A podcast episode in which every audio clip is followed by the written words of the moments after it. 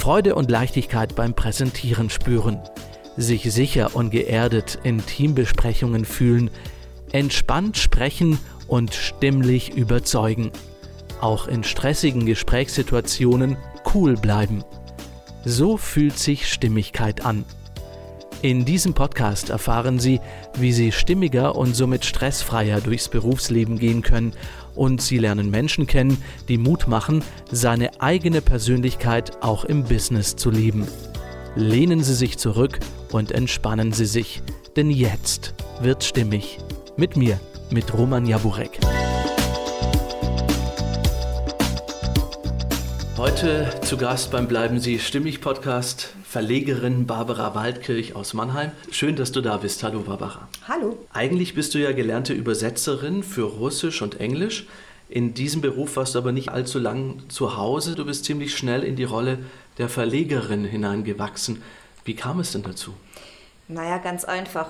Äh, ich habe schon direkt nach dem Abschluss des Studiums eine Zeit lang äh, übersetzt aber als wir unser Studium beendet hatten, ähm, Anfang der 80er Jahre, war es ja so, dass ähm, unser großer Bundeskanzler Kohl ähm, Verträge geschlossen hatte. Und dann kamen sehr viele Menschen aus Russland, ähm, die unter anderem dann auch ihr Brot damit verdient haben, Übersetzungen zu machen. Und damit gingen auch die Preise komplett nach unten.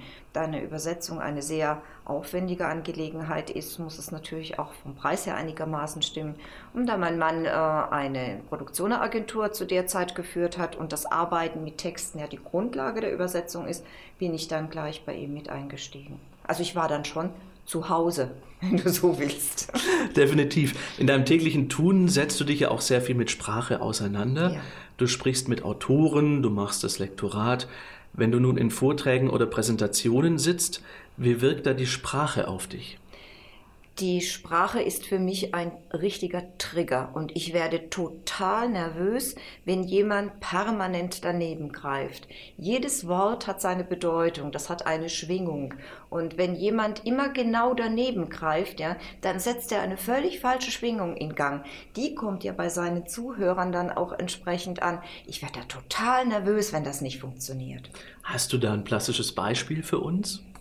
Also Worte, Worte, sind, Worte sind das schärfste Schwert, das mhm. du überhaupt verwenden kannst. Mhm. Weil wenn es getroffen hat, das kannst du nicht wieder gut machen. Ja. ja? Und ich stelle einfach fest, dass ähm, auch wenn du die, die Zeitung liest, ja, ähm, immer wieder Worte verwendet werden, die verletzen. Nicht Worte, die dazu beitragen, dass wir uns ähm, auf eine Harmonie, harmonische Ebene bewegen, sondern wir setzen uns im Moment knallhart miteinander aus und wir setzen runter. Heute Morgen beim Mannheimer Morgen das mit dem, mit dem Pöbeln, mit dem Fluchen, mit dem äh, Schimpfen, ja, ähm, dass das eben durch die, die, den momentanen, ich sag jetzt mal Rechtsruck, aber egal, diese, diese Spaltung in verschiedene Lager, dass das im Moment ganz stark ist und ich stelle das auch fest. Und ich finde es völlig unmöglich, wenn man jemanden, nur weil man selber nicht hochkommt, runterholen muss. Und das tun wir im Moment gerade. Wir sind nicht in der Lage, ähm, uns gleichwertig zu fühlen und deswegen holen wir die anderen runter. Ja? Ralf sagt ja immer, man tritt jemandem in die Knie, damit er runterkommt. Ja? So ist das, so passiert das sprachlich. Mhm. Und das finde ich ist so gefährlich. Wir haben kein Gefühl mehr für unsere Sprache. Oder wir setzen sie tatsächlich so ein und dann hätte ich Angst. Du hast ja bestimmt schon zig Vorträge gehört mhm. in deinem Leben. Es gibt ja immer so ein Gefühl, mit dem man da rausgeht. Wie sehen solche Vorträge aus, die quasi in dir diese Begeisterung wecken, diese Aufmerksamkeitssteigerung? Begeisterung weckend ist es immer dann, wenn der, die Vortragende uns mitnimmt, wenn der, Auf, der Aufbau so ist, dass man leicht folgen kann, wenn die Sätze relativ kurz sind, das heißt vom Hören her leicht zu verstehen sind ähm, und ähm, mit Beispielen vollgepackt sind. Ja. Ich erinnere mich sehr, sehr gerne immer an die Vorträge, die äh, beim Heidelberger Abend oder auch beim Mannheimer Abend äh, im Rahmen dieses IHK, die, im Rahmen dieser IHK-Veranstaltung äh, von den verschiedenen Hochschulen gehalten werden. Ähm, das sind junge Wissenschaftler, die sind zum Teil mit einer hochkomplizierten Materie unterwegs und schaffen es, innerhalb von 10, 15 Minuten uns einen so tollen Einblick in ihre Forschungsgebiete zu geben, dass man wirklich nur begeistert ist. Und das ist das, wo ich dann sage, ja, das ist toll. Ja, das sind Menschen, die aus ihrem Fachgebiet raus sich Gedanken gemacht haben, wie bringe ich das jemandem nah, der eigentlich überhaupt nichts damit zu tun hat, sich schon dafür ein bisschen interessiert und wie mache ich dem das jetzt deutlich, womit ich mich beschäftige. Bin ich, also in der Regel bin ich total begeistert, was da alles abgeht. Okay. Und da merkt man ja schon, da gehört Reflexionsvermögen dazu. Ähm, da beschäftigt man sich mit dem Zuhörer so erstmal und ja. nicht mit sich selbst und der Materie, genau. die man eh kennt.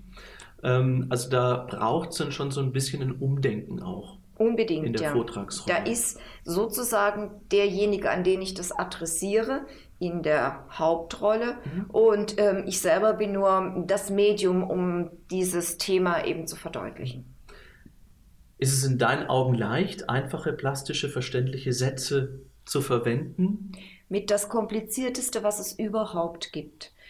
Ähm, wir haben uns mal eine Zeit lang mit leichter Sprache beschäftigt. Und ich muss sagen, ähm, wenn man das tut, dann kommt man erst dahinter, was in, in den Worten an Kern enthalten ist und ähm, wie wenig es eigentlich braucht, um den Kern herauszuarbeiten, aber auch wie viel verloren geht, wenn man das außenrum nicht mehr hat. Jetzt arbeitest du ja auch sehr viel mit Autoren zusammen. Können sich Vortragende deiner Meinung nach auch von den Autoren eine Scheibe abschneiden? Oh, das ist ganz unterschiedlich. Das würde ich so nicht sagen. okay. Ich habe Autoren, ähm, die, das ist ja auch eine ganz andere Arbeitsweise. Wenn mhm. du schreibst, hast du sehr viel Zeit. Du kannst dir deine Formulierungen ganz genau überlegen. In der vortragenden Position musst du ja sofort reagieren. Du musst es also aussprechen und musst auch immer gleich gucken, was macht denn der Zuhörer, die Zuhörerin? Wie reagieren die? Mhm. Ich habe Autoren, die können ganz wunderbar vortragen. Und ich habe Autoren, da setze ich dann doch lieber einen ausgebildeten Sprecher hin und lasse den vortragen, weil alles andere wäre katastrophal. Okay. Also insofern, ja. Welche Rolle, Barbara, spielt denn deine Stimme in deinem Beruf? Sehr viel mit meiner Stimme fange ich die Leute ein, mit meiner Stimme erschrecke ich die Leute, mit meiner Stimme setze ich meine Forderungen durch, mit meiner Stimme besänftige ich, mit meiner Stimme führe ich, wenn ich Yoga-Stunden äh, gebe, äh, in die Entspannung. Also es ist ein sehr wichtiges Medium. Also eigentlich so die erste Verbindung überhaupt, wenn man ja. Kontakt zu einem Menschen aufbaut. Ja. Mhm. Du bist jetzt seit über zwei Jahrzehnten Unternehmerin mhm. und auf deiner Website beschreibst du diese Zeit als eine spannende Reise. Ich zitiere, es ist nie langweilig, es braucht Flexibilität, Selbstständigkeit bietet wenig Sicherheit, hat aber den Vorteil, sein Werden selbstständig zu bestimmen. Und Selbstständigkeit ist nicht nur Profession in deinen Augen, sondern auch Philosophie. Ja. Möchtest du uns das genauer erklären? Es ist einfach so, wenn ich ähm, wenn ich selbstständig bin, bedeutet das auch, dass ich für alles selbst verantwortlich bin. Mhm. Das heißt, für meinen wirtschaftlichen Erfolg, für mein physisches und psychisches Wohlergehen, ähm, für die Auseinandersetzung ähm, mit den Dingen, ähm, die ich nicht beeinflussen kann, also zum Beispiel Steuern und, und so weiter. Ähm, und ähm, für die Auseinandersetzung, die ich beeinflussen kann, also die Menschen, mit denen ich zusammenarbeite. Ähm, es ist, ähm, ich habe das schon in ganz vielen ähm, Seminaren gesagt, wenn es um die Existenzgründung geht. Es ist ein ständiges Auf und Ab und das muss man wollen. Das muss man also tatsächlich auch, da muss man dahinter stehen, ja, weil es bedeutet, du bist in einem Moment bist du absolut top und dann im nächsten Moment bist du flop, weil nämlich, was weiß ich, eine Nachforderung kommt oder so irgendwas und das musst du dann auch bewältigen. Oder du bist nicht fit Du musst trotzdem deinen Mann oder deine Frau stehen. Mhm. Ähm, das sind Dinge, die man sich im Vorfeld wirklich genau überlegen muss. Und ich kenne sehr, sehr viele, die irgendwann sagen, nein, das möchte ich nicht mehr. Das ist für mich zu viel. Das, ähm, ich bin jetzt mal froh, wenn am Ende des Monats ein gewisser Betrag auf meinem Konto ist. Und dann ähm, akzeptiere ich auch die geringere Gestaltungsfreiheit. Mhm. Schön gesagt und ich glaube auch diese Seite ist verständlich. Hm, macht es vielleicht eine Vision, die man irgendwann bekommt oder eine innere Stimme, die in einem auftaucht und sagt, dafür bist du da, dafür brennst du? Macht es das leichter? Unbedingt, die Vision braucht es. Man muss ein Ziel haben, dem man, äh, das man versucht zu erreichen, das man versucht umzusetzen. Also so ein bisschen die Welt besser machen. Das ist, glaube ich, schon eine treibende Kraft. Äh, Wenn es nur um Gewinnmaximierung geht, kommt ganz schnell ganz schnell der, der ganz tiefe Absturz, weil da bleibt nichts. Ja? Mhm. Diese materiellen Dinge, die lösen sich auf. Mit fortschreitendem Alter wird man dann sowieso feststellen, da fehlt der Sinn. Da fehlt einfach dieses Weitergeben und dann angenommen werden und sich weiterentwickeln. Und deswegen, es braucht diese Zielvision, sonst funktioniert es nicht. Mhm. Du warst bis 2015 Vizepräsidentin der IHK rhein und hattest dadurch auch viel Kontakt zu Unternehmen. Welche Rolle spielt das Thema stimmiges Auftreten in Unternehmen? Man plädiert ja immer mehr für dieses Thema, aber wird es tatsächlich so gelebt? Was ist deine Erfahrung? Also meine Erfahrung ist, dass diejenigen, die ähm, es leben, dass die auch eine erfüllte Berufstätigkeit haben, mhm. egal ob im kleinen oder im großen Unternehmen. Und dass ähm, gerade in den großen Unternehmen, wo das nicht ermöglicht wird, ähm, die Frustration und Burnout-Rate erstaunlich hoch ist. Und dann frage ich mich immer, äh, was, was bewegt diejenigen, die ja Führungspositionen haben, ähm, was bewegt die, das nicht zur Kenntnis zu nehmen? Gerade bei uns im Yoga, wir haben so viele Menschen aus der ersten und zweiten Führungsebene, die ausgebrannt sind, eben weil sie keine Sinnhaftigkeit mehr sehen, weil sie immer das Gefühl haben, gedrückt zu werden. Zu welchem Zweck? Nur zur Gewinnmaximierung oder Shareholder Value? Wozu eigentlich? Und dann kommt schon wieder die Sache, das sind nicht mehr sie, die da agieren. Das ist, das ist eine Hülle, etwas, was ihnen übergestülpt worden ist. Und da fühlen sie sich nicht wohl.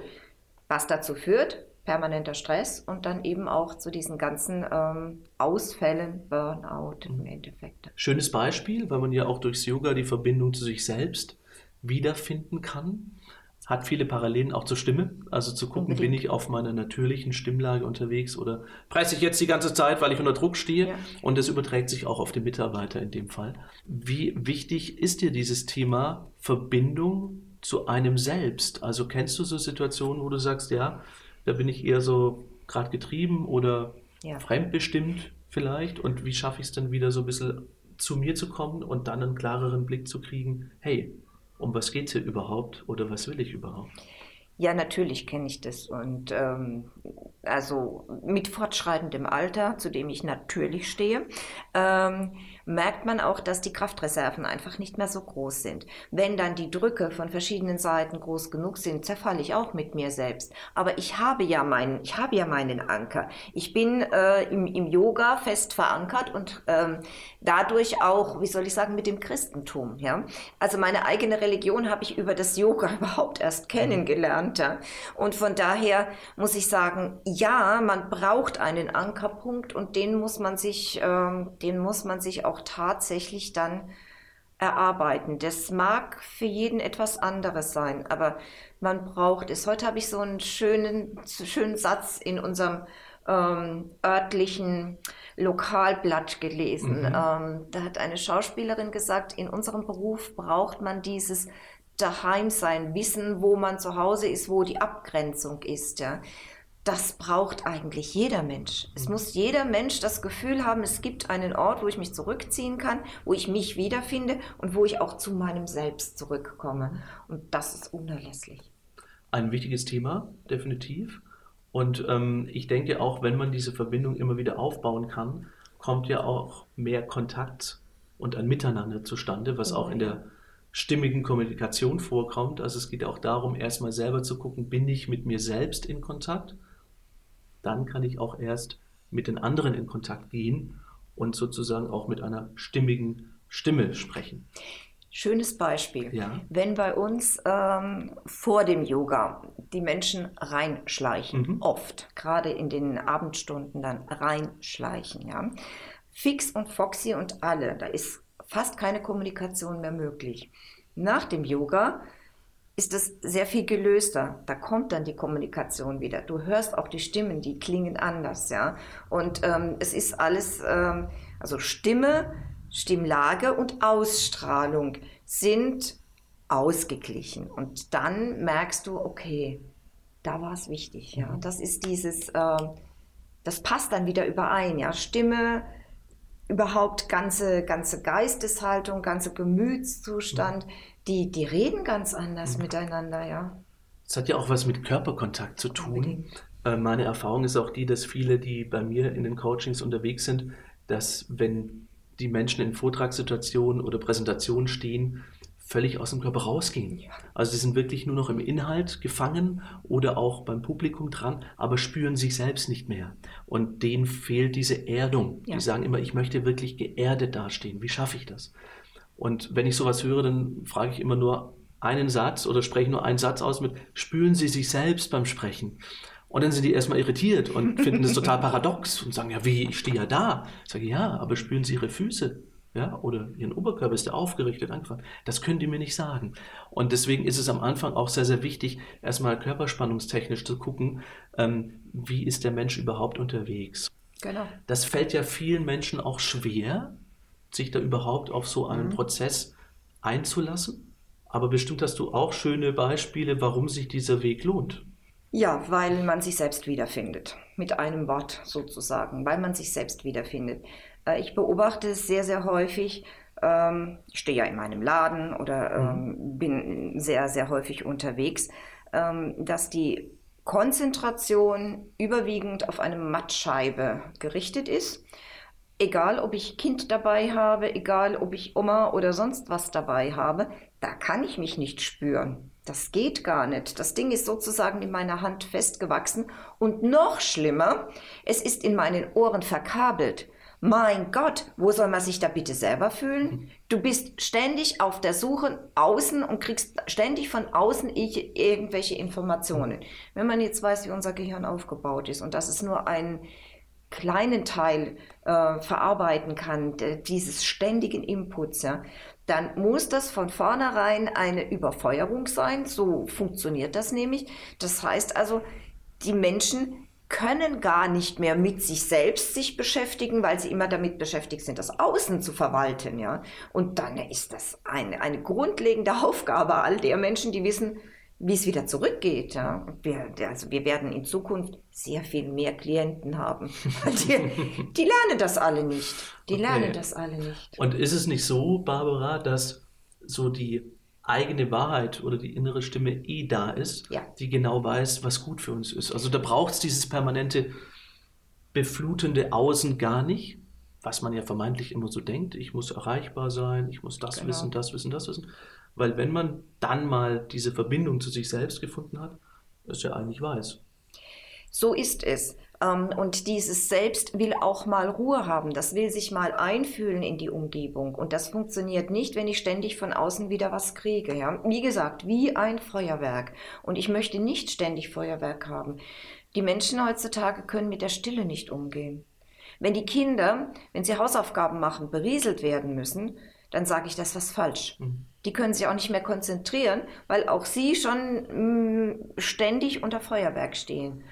Und ich frage mich allen Ernstes, ob es sinnvoll ist, ähm, die Nachmittage eines drei- oder vierjährigen schon komplett verplant zu haben oder ob man dem oder derjenigen nicht vielleicht ihre Spielphasen lassen sollte.